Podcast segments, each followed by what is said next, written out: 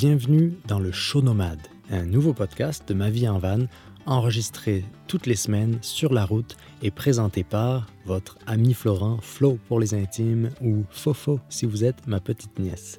Dans ce podcast, on va parler principalement de nouvelles nomades, de la vie en van, de vie simple, de comment vivre de cette manière, de la réalité derrière les nombreux filtres Instagram et de plein d'autres sujets comme vous le verrez au fur et à mesure de nos épisodes. Comme je le disais, je vous donne rendez-vous tous les lundis pour une petite demi-heure ensemble.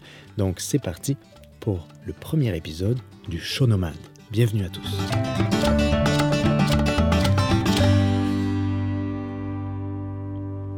Cette semaine, on va parler d'un sujet assez polémique ces temps-ci dans le monde du nomadisme, c'est le boondocking, autrement connu sous le terme de camping sauvage.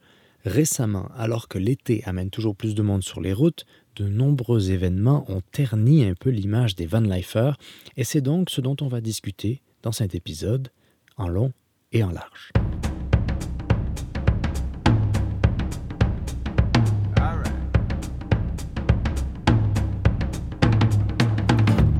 Avant de commencer, le show cette semaine est une présentation de nul autre que la page Patreon de Ma vie en van sans qui je n'aurais pas pu commencer ce podcast. Si tu veux avoir en exclusivité tous les épisodes, les films, les vidéos, les lives privés, les livres et participer activement à tous les projets de Ma vie en van, rends-toi sur patreon.com slash ma vie en van. Pour 2 dollars, tu as accès à tout le contenu, 3 dollars, tu peux devenir contributeur et 5 dollars, ton nom est au générique de Ma vie en van. Donc si tu aimes le contenu que je propose, que tu veux supporter la plateforme et que tu veux toujours plus de contenu, va sur patreon.com slash ma vie en van. D'ailleurs, un gros merci cette semaine particulièrement à Matt, alias prof du web, qui est membre Patreon depuis le début et qui a lui aussi un super podcast sur les nouvelles technologies et le minimalisme. Son podcast s'appelle L'Eclectic Show.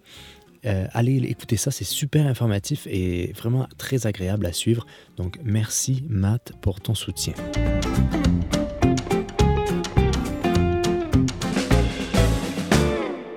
Donc, ce bon vieux camping sauvage, ou boondocking, comme on l'appelle si souvent, c'est l'un des aspects principaux de la vie en van, quelque chose qui pour beaucoup d'entre nous représente la liberté de ce mode de vie, mais une liberté qui a des limites et est souvent, en fait, souvent ternie. Au Québec, depuis la fin du confinement et le début de l'été, il y a eu pas mal de polémiques autour du camping sauvage car de nombreux endroits ont été sauvagement, c'est le cas de le dire, assaillis et salis par je ne sais pas trop comment les appeler, ces semeurs de troubles ou juste des, des sans-dessins, comme on dit en bon québécois, des gens qui n'ont aucun respect pour ces endroits et la plupart de ces gens ne sont même pas nomades. Cela dit, le problème, c'est que les conséquences des actes commis par ces personnes-là prennent la forme d'interdiction totale et de lois municipales qui bannissent l'usage et la présence de vannes ou tout autre véhicule habitable sur ces endroits et dans ces régions.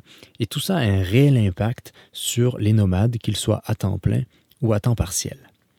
Tout ça a commencé à Gaspé avec euh, une interdiction totale du camping sauvage. C'était euh, au début de l'été, une mesure qui rend techniquement illégale toute forme de stationnement de nuit, que ce soit dans une Toyota Prius ou dans un Sprinter aménagé. Bientôt, il ne sera plus possible de camper n'importe où à Gaspé. S'il est pratiquement acquis que le camping deviendra illégal dans les stationnements de la ville et des centres d'achat, la municipalité n'a toujours pas tranché à savoir si les plages seront touchées par cette interdiction.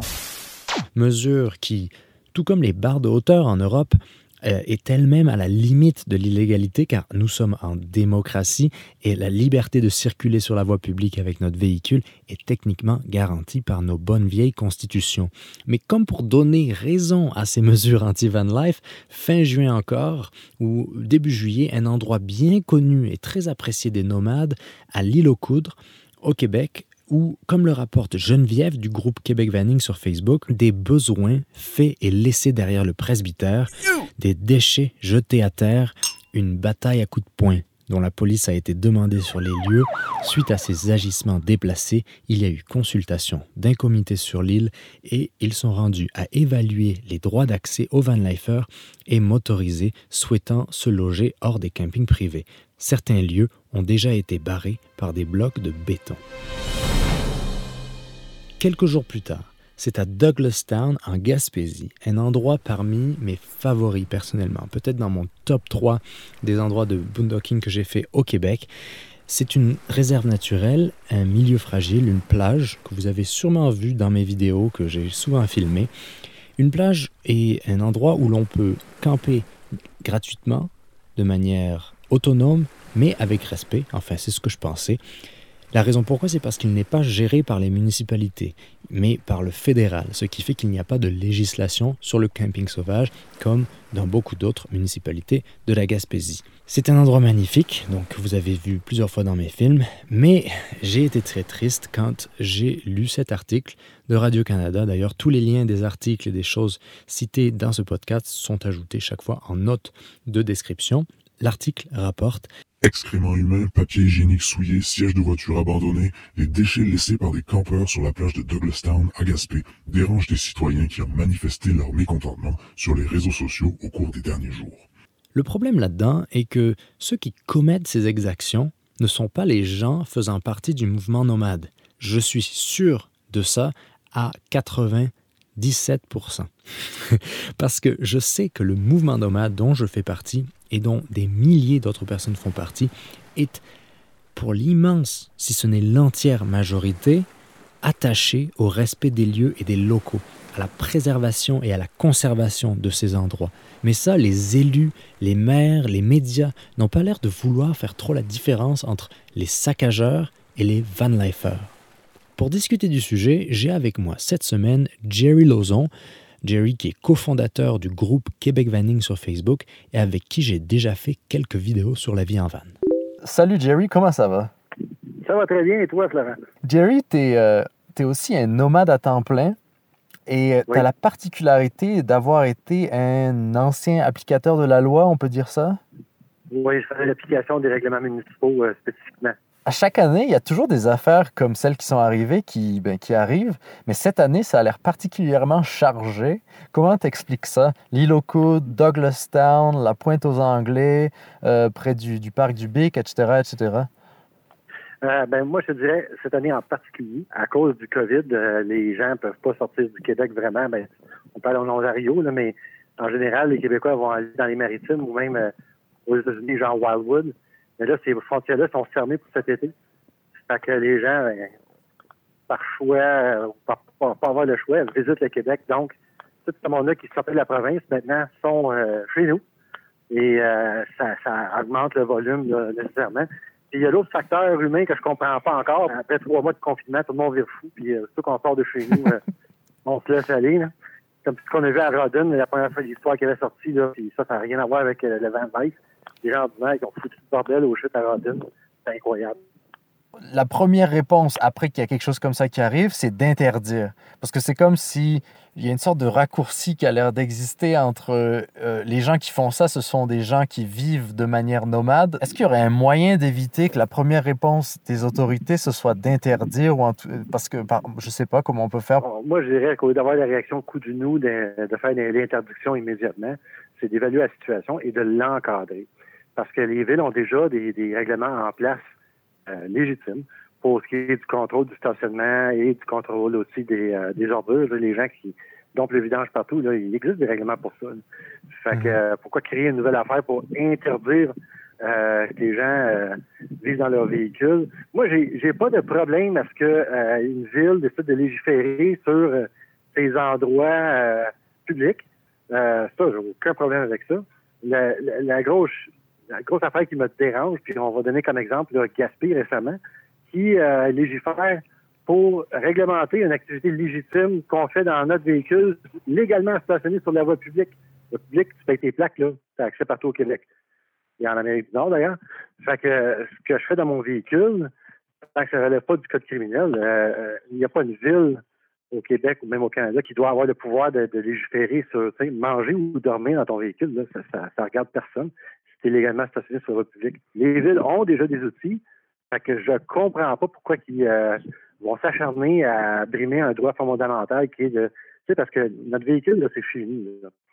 Et s'il est légalement stationné, ce que je fais dedans, ça, ça regarde personne. Mais viens pas faire un règlement qui stipule noir sur blanc que je peux pas dormir dans mon véhicule. Je suis désolé, ils n'ont pas le droit de faire ça. Ouais, puis c'est ça, c'est drôle parce que quand chaque fois qu'il y a un événement euh, comme les choses, tu sais, qu'est-ce qu'on voit, les résultats, par exemple à, à l'île ou à, à ou quoi, euh, c'est comme a une. Euh, la, première réponse, c'est de, mettre le doigt sur, sur nous en tant que nomades. Donc, penses-tu que au-delà des abus, en fait, il y a aussi une pression des, des campings privés qui, euh, bon, il faut dire, nous aiment pas trop hein, quand on est adepte du boondocking? Penses-tu qu'il y, a plus que, y a plus que juste les dégâts et donc, parce qu'il y a eu un dégât, on interdit? Oui, ben euh, le, camping au Québec a un gros lobby qui s'appelle Camping Québec il récemment il mentionnait, euh, ah, nous, ce qu'on vit, c'est 100 euh, de l'occupation de tous nos campings. Mais euh, tous les gens qui sont sur la route, là, il n'y aurait pas de place pour accueillir tout le monde, premièrement. Puis deuxièmement, l'industrie refuse d'évoluer avec les temps. La, grosse différence avec, mettons, le 30 ans, les gens qui avaient des, des VR, ben, il fallait qu'ils se branchent quelque part. Il n'y avait pas le choix. Fait que les campings faisaient ça, c'est parfait. Mais là, avec les véhicules qui s'en viennent de plus en plus autonomes, pourquoi j'irais me brancher si je suis autonome? Je n'irais pas payer 40 pièces par nuit pour aller me brancher quelque part que j'ai pas besoin. Fait que ça serait au camping d'étudier la, situation puis de voir, ben OK, comment je peux répondre à un besoin? Parce qu'on a quand même des besoins. On arrête parfois dans les campings parce que faut prendre nos douches, faut se laver, euh, faut, faire notre buanderie. Ben, euh, tu sais, même des fois, on, on n'a pas de choix pour se, trouver un spot. Mais là, si, on peut se parquer là, euh, juste pour la nuit pour, euh, je sais pas, moi, 10-15 pièces sur un, camping sans autre chose, ça serait parfait, ça. Puis je suis sûr qu'ils ont de la place pour accueillir ce genre de stationnement-là. Et de ton côté, je sais que tu as souvent écrit aussi des, lettres, des lettres ouvertes aux maires, aux élus locaux. C'est quoi la réponse que tu as eue? As-tu eu des réponses parfois à, tes lettres qui, justement parlaient de ça? Euh, j'ai eu une très bonne réponse oui, j'ai eu une très bonne réponse euh, a deux ans de la mairesse de euh, Rivière-du-Loup. D'ailleurs, je suis passé par là pendant mon voyage euh, cette semaine. qui, eux, regardaient pour empêcher les gens de stationner au Walmart.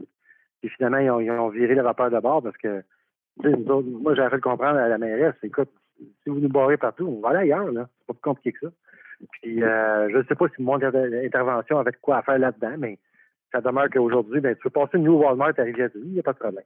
J'avais contacté Tadoussac où c'est m'emmener parce que concernant les dunes, j'ai la même affaire qu'on s'organise pour faire euh, non seulement une corvée de nettoyage, mais aussi la sensibilisation. Puis euh, le maire était absolument pas ouvert, il voulait rien savoir parce qu'il euh, ces mots, là, on est des cheats qui ont là qui ne dépensent pas une scène.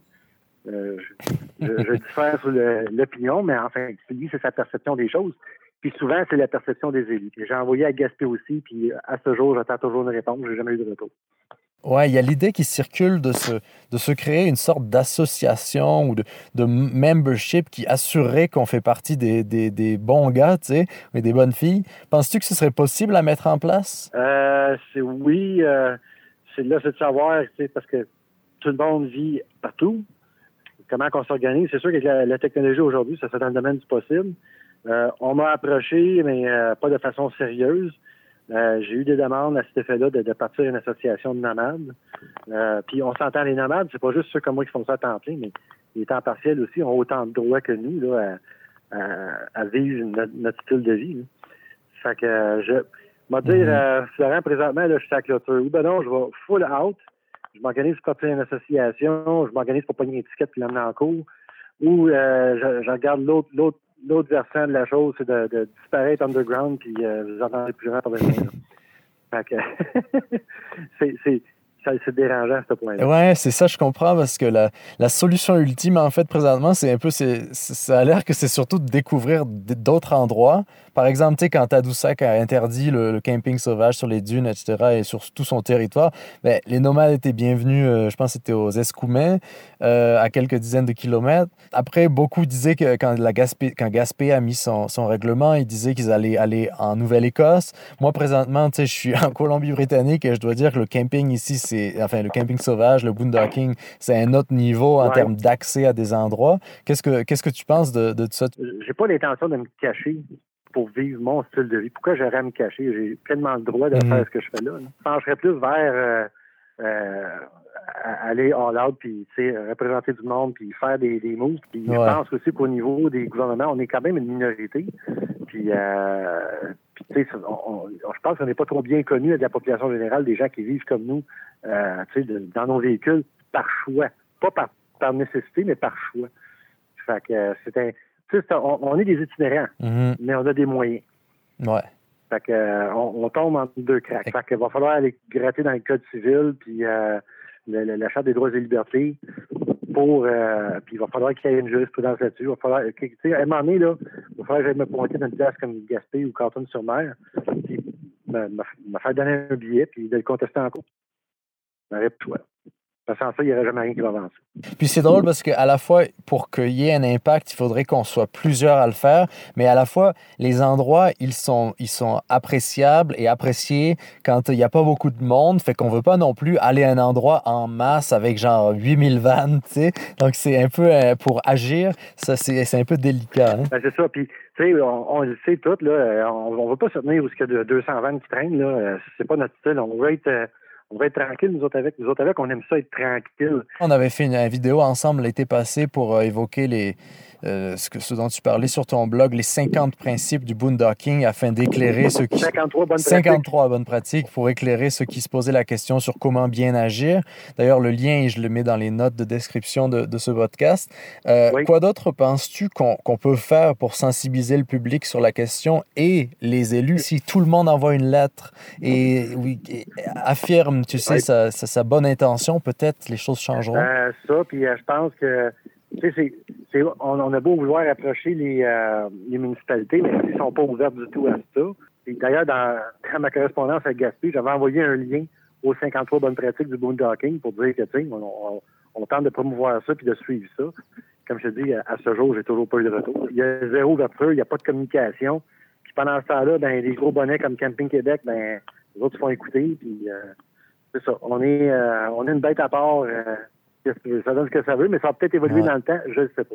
Tu sais, il y, en a d'autres mondes dans la communauté de la vie nomade, là, euh, qui, qui, qui- que, que je trouve désolant, qui pourraient s'impliquer plus. On a quand même des, des, des droits fondamentaux à faire respecter. Puis il y a- y bien de ces gens-là qui promouvaient le lifestyle à, à, à outrance, mais ne participent pas à, à ces enjeux-là. Tu sais, En tout cas, s'ils le font, euh, je n'entends jamais parler. Là.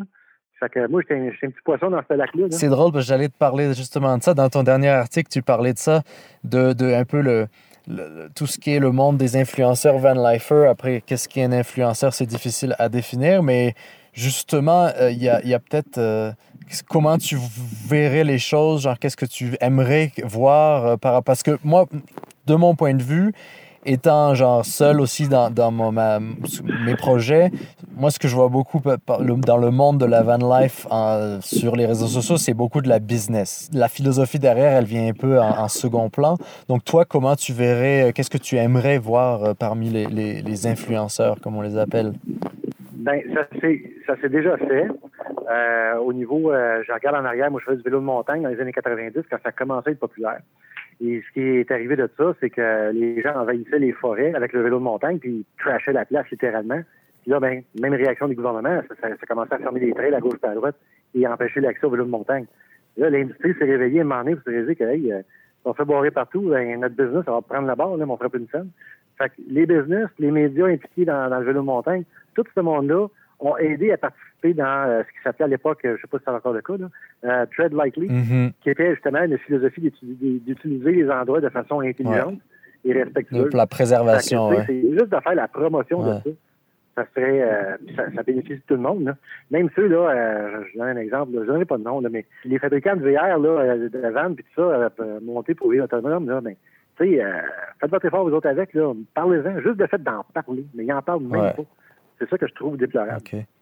Sujet plus léger, on va finir cette, notre petite discussion. En ce moment, tu te trouves dans quel coin et euh, c'est quoi tes plans cet été? Ah, là, présentement, j'étais à Rimouski, j'attends le traversier pour aller à Forestville. Je m'en vais vers euh, saint-pierre. Puis après?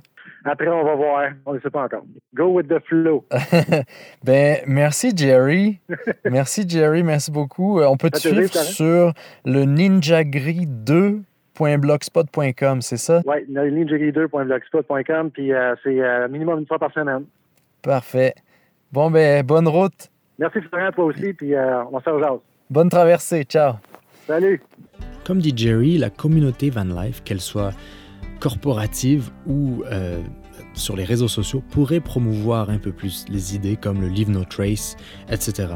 Mais au-delà de ça, comment faire pour qu'il y ait un vrai changement dans la façon dont les nomades utilisent les endroits de camping sauvage?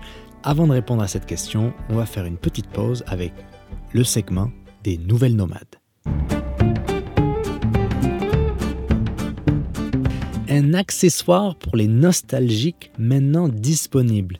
C'est pour les propriétaires de Citroën Jumper en Europe. J'ai trouvé ça sur les sites de 4h10.com et de carjagger.com. Ce sont des kits qui permettent de transformer votre van en légendaire fourgon Citroën type H de 1947, un modèle vintage mythique.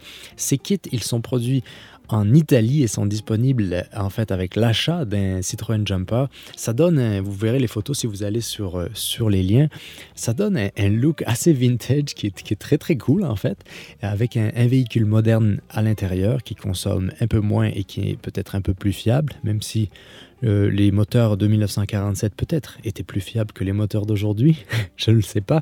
Mais euh, le problème peut-être là-dedans, c'est que le kit pour modifier son fourgon revient à, en euros, c'est 16 500 euros, donc à peu près 25 euh, 000 dollars canadiens, alors que sans le kit, le, fourgon revient à 26 000 euros hors taxe. Donc c'est un beau kit qui, je pense, est surtout pour les professionnels Hein, mais euh, peut-être qu'il y a certains van lifers qui font beaucoup d'argent sur les réseaux sociaux euh, qui peuvent se le permettre. Blague à part, ça, a l'air très très cool. Deuxième nouvelle pour notre segment nouvelle, c'est euh, une, petite statistique que je trouvais intéressante de vous partager qui s'intéresse à la van life Vous vous le demandez peut-être ou peut-être pas, maintenant vous le saurez. Alors en France, c'est sur la côte atlantique que le plus grand nombre de recherches sur le sujet est faite, euh, notamment dans les pays de la Loire et en Aquitaine. Et au Canada, par contre, ce qui est assez drôle, c'est que c'est le Québec qui semble être le plus intéressé par le sujet, vraiment assez loin devant la Colombie-Britannique. Donc, des, petites statistiques partagées sur Google Trends, c'est toujours intéressant à savoir, soit par curiosité ou si vous vous lancez en business euh, relié à la van life, comme on en parlait plus tôt avec Jerry.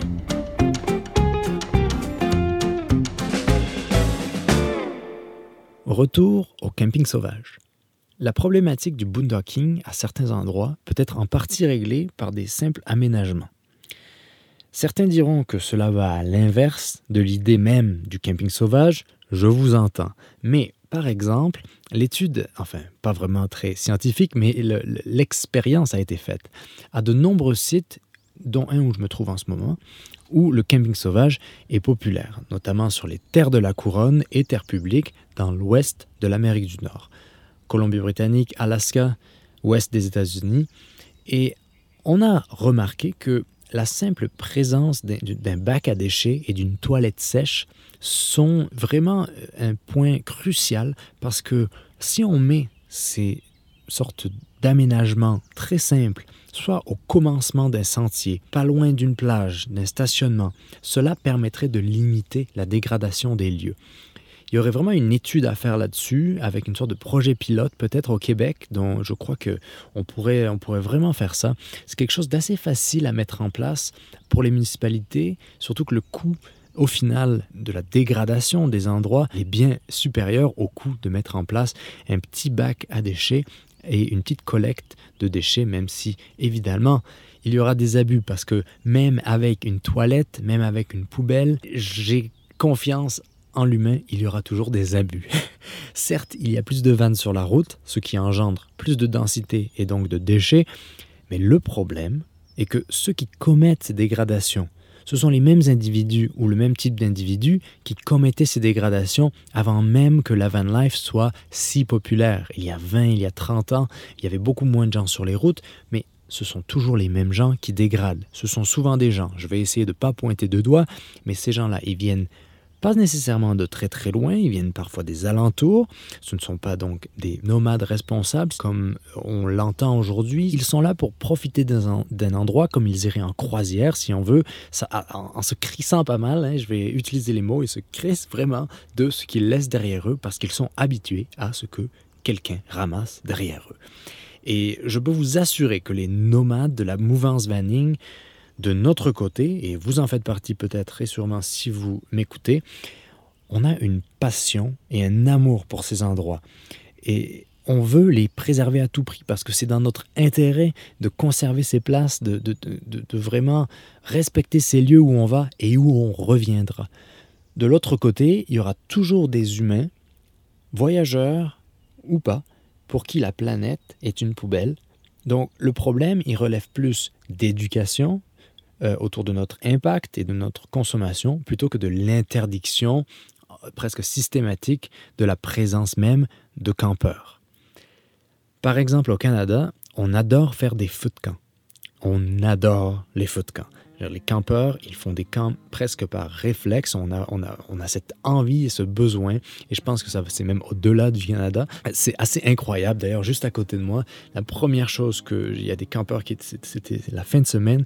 Et euh, on était là depuis une semaine. Et il y a eu quelques campeurs qui sont venus sur le spot où on était.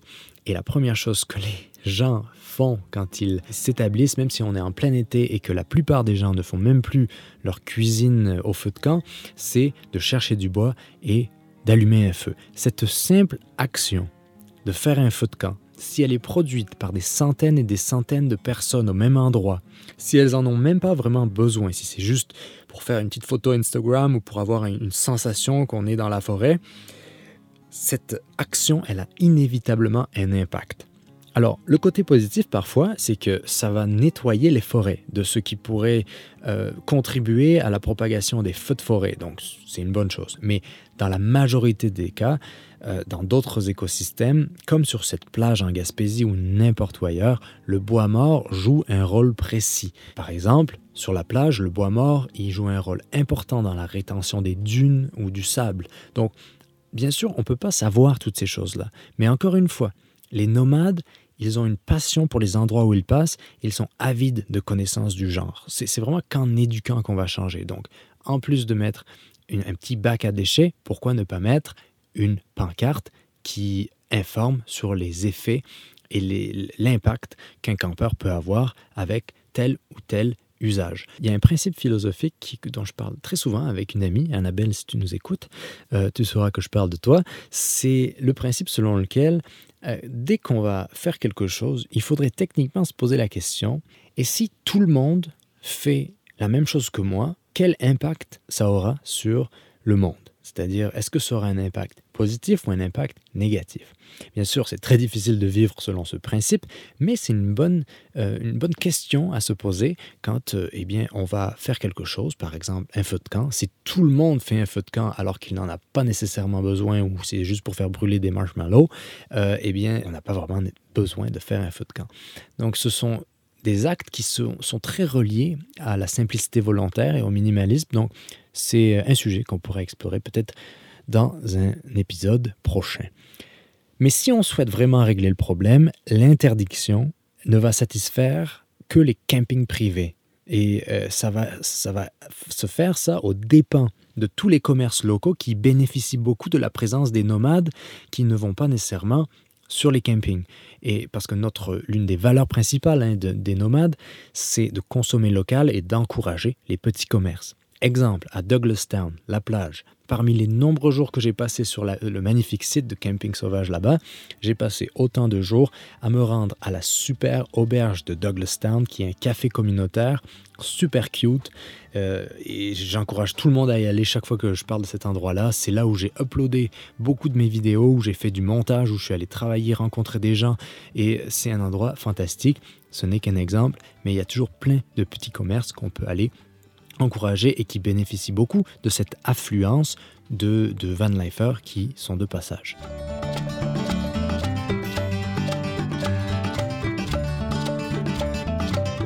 Comme vous le voyez, le sujet du camping sauvage en van life y est assez complexe et on aura sûrement l'occasion d'en reparler dans le futur pour suivre l'avancement des législations et évoquer aussi ce qui se passe de l'autre côté de l'Atlantique. Hein. Pour tous ceux qui nous écoutent sur le vieux continent, ça aurait été un épisode très très euh, québéco-québécois, mais euh, je voulais en parler pour ce premier épisode parce que je trouve ce sujet très intéressant et je crois qu'il faut en parler, euh, même si on ne peut pas régler ça avec une baguette magique. Donc c'est tout pour moi aujourd'hui. Rendez-vous dans une prochaine vidéo sur YouTube et à la semaine prochaine pour un nouveau podcast. Donc merci d'avoir été des nôtres. Si vous avez aimé ce podcast, n'hésitez pas à en parler, à partager cet épisode sur vos réseaux sociaux. Suivez-moi sur YouTube si ce n'est pas le cas, sur Facebook, sur Instagram, sur Patreon. Il suffit juste de rechercher Ma vie en van là et vous trouverez tout ça facilement. Mais si vous êtes là, c'est que on se connaît déjà un peu. Donc euh, portez-vous bien et vive la vanne. Ciao